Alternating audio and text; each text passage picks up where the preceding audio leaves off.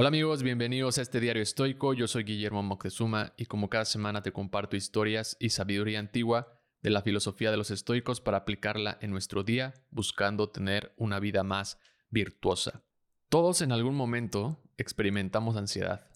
A veces incluso ya solo usamos la palabra por usarla sin que realmente la estemos experimentando. Andrew Huberman, neurocientífico y profesor de la Universidad de Stanford, describe la ansiedad como una respuesta emocional y fisiológica de nuestro organismo ante situaciones percibidas como amenazantes o estresantes y puede variar en intensidad y duración, manifestándose de forma física o psicológica. Si has sentido ansiedad, por ejemplo, cuando estás muy cerca de alturas que ponen en riesgo tu vida, tu cuerpo envía una señal amenazante que provoca que tu ritmo cardíaco aumente y tus manos incluso tal vez empiecen a sudar. Pero también puedes experimentar ansiedad cuando, por ejemplo, estás compitiendo en un torneo por el primer lugar.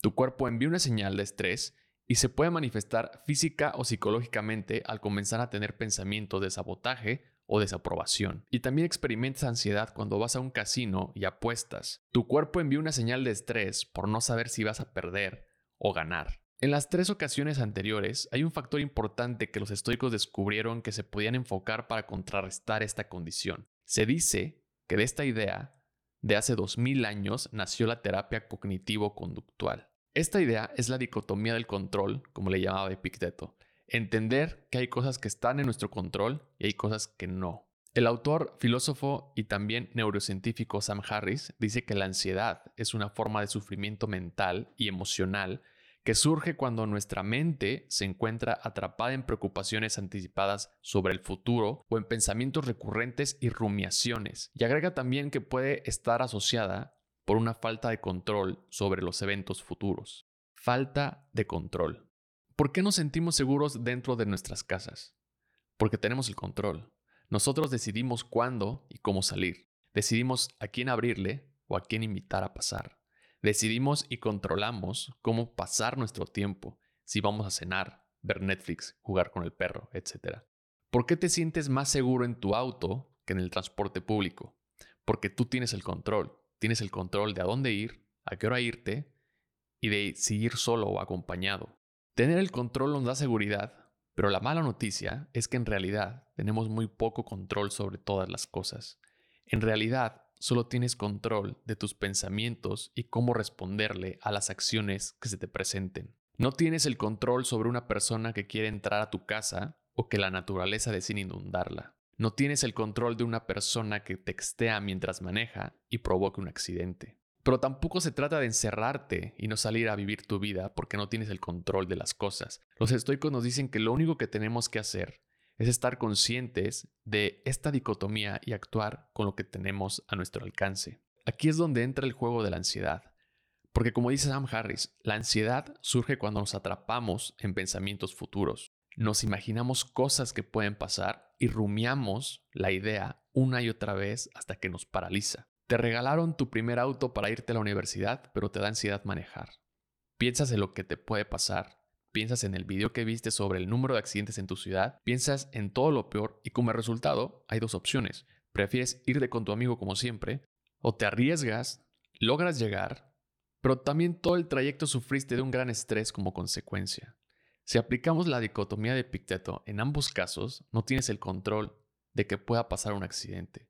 La ironía es que en ambos casos la ansiedad está presente, solo que en una menos que otra. En ambos casos, lo único que controlas es cómo vas a responder en caso de que algo suceda, los pensamientos que puedes tener antes y durante.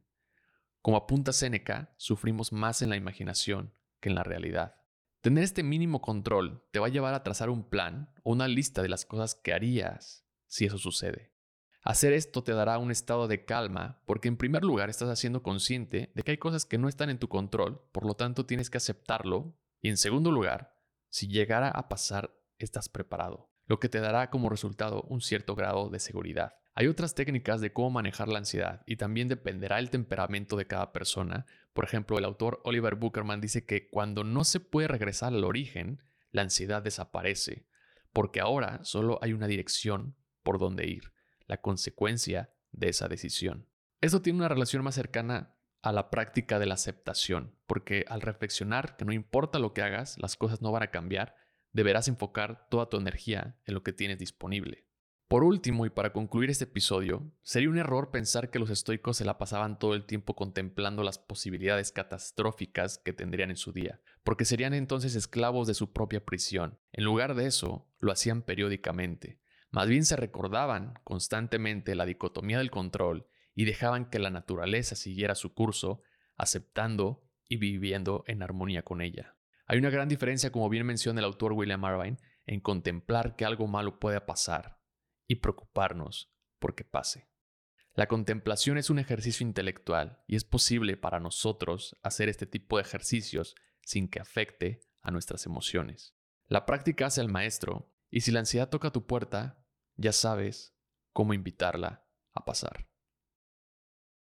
Gracias por escuchar este episodio. Si te gustó, te invito a compartirlo con alguien que consideres le puede gustar la filosofía del estoicismo. Y no olvides suscribirte al canal de YouTube Diario Estoico para no perderte de más contenido. Si te gusta este podcast, me ayudarás mucho calificándolo o dejando un comentario en Spotify, Amazon o Apple Podcast. A mí me puedes seguir en Facebook o en Instagram como arroba Guillermo Que tengas un gran día. Bye.